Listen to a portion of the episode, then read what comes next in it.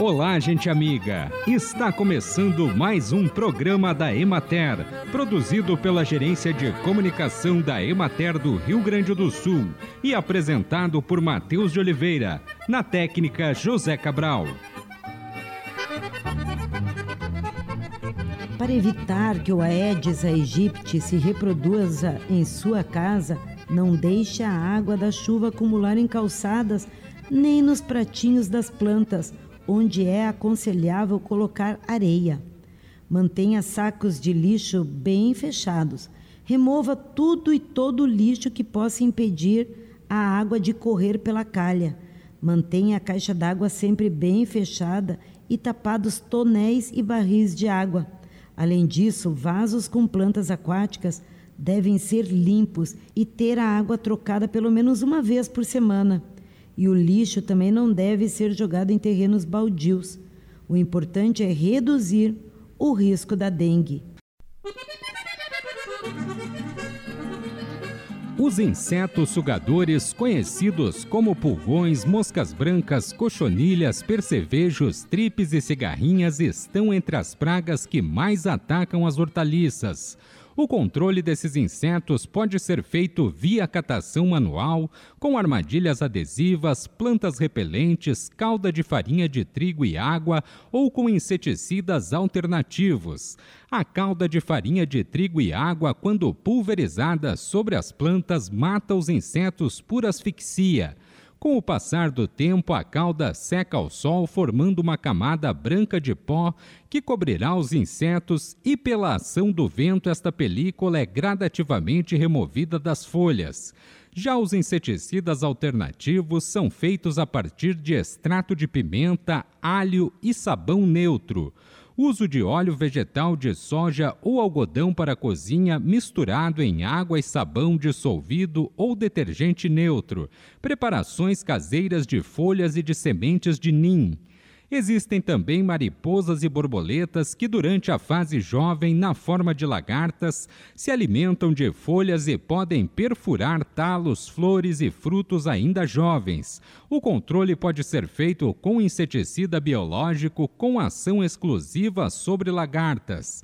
Este inseticida, ao ser ingerido juntamente com as folhas, causa doença e morte do inseto. A bactéria não é prejudicial nem ao homem e nem aos animais. Deve-se consultar um técnico para a recomendação da dosagem certa a ser aplicada.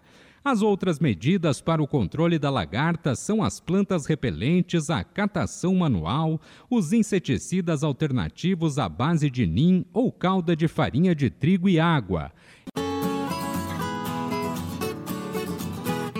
Acompanhe agora o panorama agropecuário. Na região administrativa da Emater de Caxias do Sul, os produtores de tomate estão trabalhando na colheita da metade final das plantas de cultivos do cedo. Na safra intermediária, efetuam a colheita dos primeiros cachos. Na do tarde, os tomateiros estão em início de florescimento e frutificação. Após condições climáticas mais favoráveis em dezembro e janeiro, com mais insolação, ocorreu melhora no desenvolvimento de frutos qualitativa e quantitativamente. O escoamento da safra está muito promissor e os preços em geral estão elevados desde o início os agricultores relataram ter recebido mais de R$ 6,00 pelo quilo para fruto não beneficiado, quando a média de calibre era uniforme e de padrão bem grande. O preço está oscilando periodicamente, mas a remuneração recebida pelo produtor está bem acima da média dos últimos anos, variando de R$ 3 a 5 reais o quilo para fruto não beneficiado, no Ceasa Serra, o preço médio foi de R$ 6,21 o quilo. Na região administrativa da Emater de Pelotas, a moranga cabotiá foi beneficiada enormemente pelas chuvas entre 11 e 17 de fevereiro.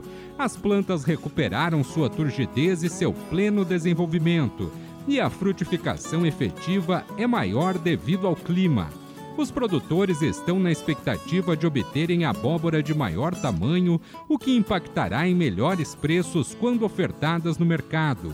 Em Erval, o plantio está concluído, totalizando área de 800 hectares.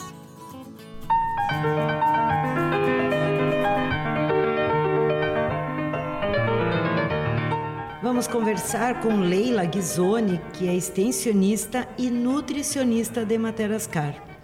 Leila, estamos em pleno verão, né? Vai até dia 20, 21 de março.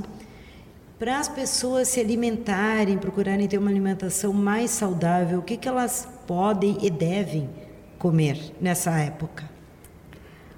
Bom, esse período é um período né, onde nós temos muito calor. O nosso organismo ele requer principalmente muita hidratação. Então é sempre impor, importante uh, frisar, né, antes da alimentação, como é que está a hidratação do corpo.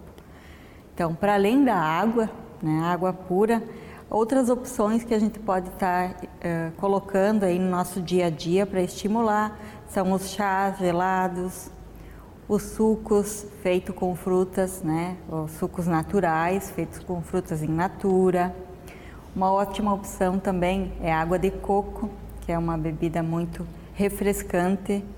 São opções, né, que a gente pode estar tá colocando no nosso dia a dia.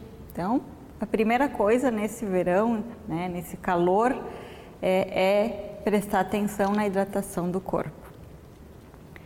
Uh, para além disso, né, pensando numa alimentação saudável, adequada para essa estação, é priorizar por alimentos mais leves e de mais fácil digestão. Então, nós temos aqui nessa época né, uh, as verduras, principalmente as frutas, uh, as folhosas, verduras folhosas, os legumes, procurar a ingestão de uma proteína, uma carne mais magra, né?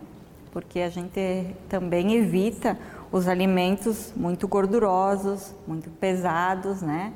É, porque o organismo ele já vai estar tá, uh, trabalhando aí para esse excesso de calor, né, no corpo.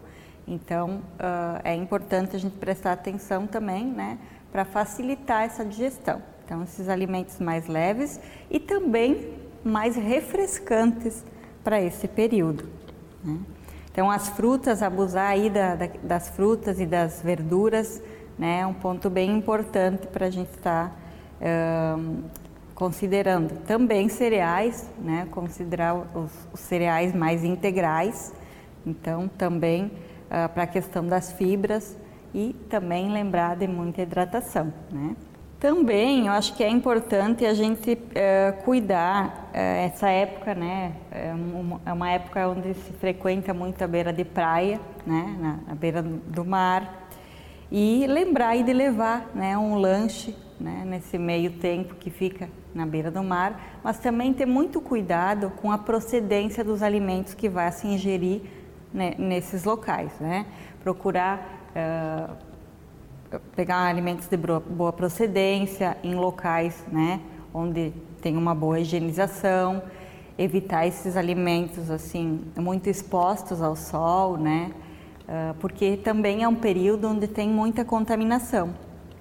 Então é importante ter esse cuidado, né? Essas doenças gastrointestinais, diarreias, a contaminação aí também ocorre bastante, né? nesse período, tanto por essa questão do, da higiene dos alimentos, quanto também pela falta da hidratação, né, ou, ou beber água de uma qualidade duvidosa também. Então, esses pontos acho que são importantes. E abusar aí dos alimentos da época, que a gente fala numa alimentação saudável, é prestar atenção também para o que a natureza nos oferece naquele período do ano, né? Que a natureza é inteligente. Ela nos oferta os alimentos que são propícios para aquele período. Então, procurar ingerir os alimentos da época, de boa procedência e prestar atenção na hidratação.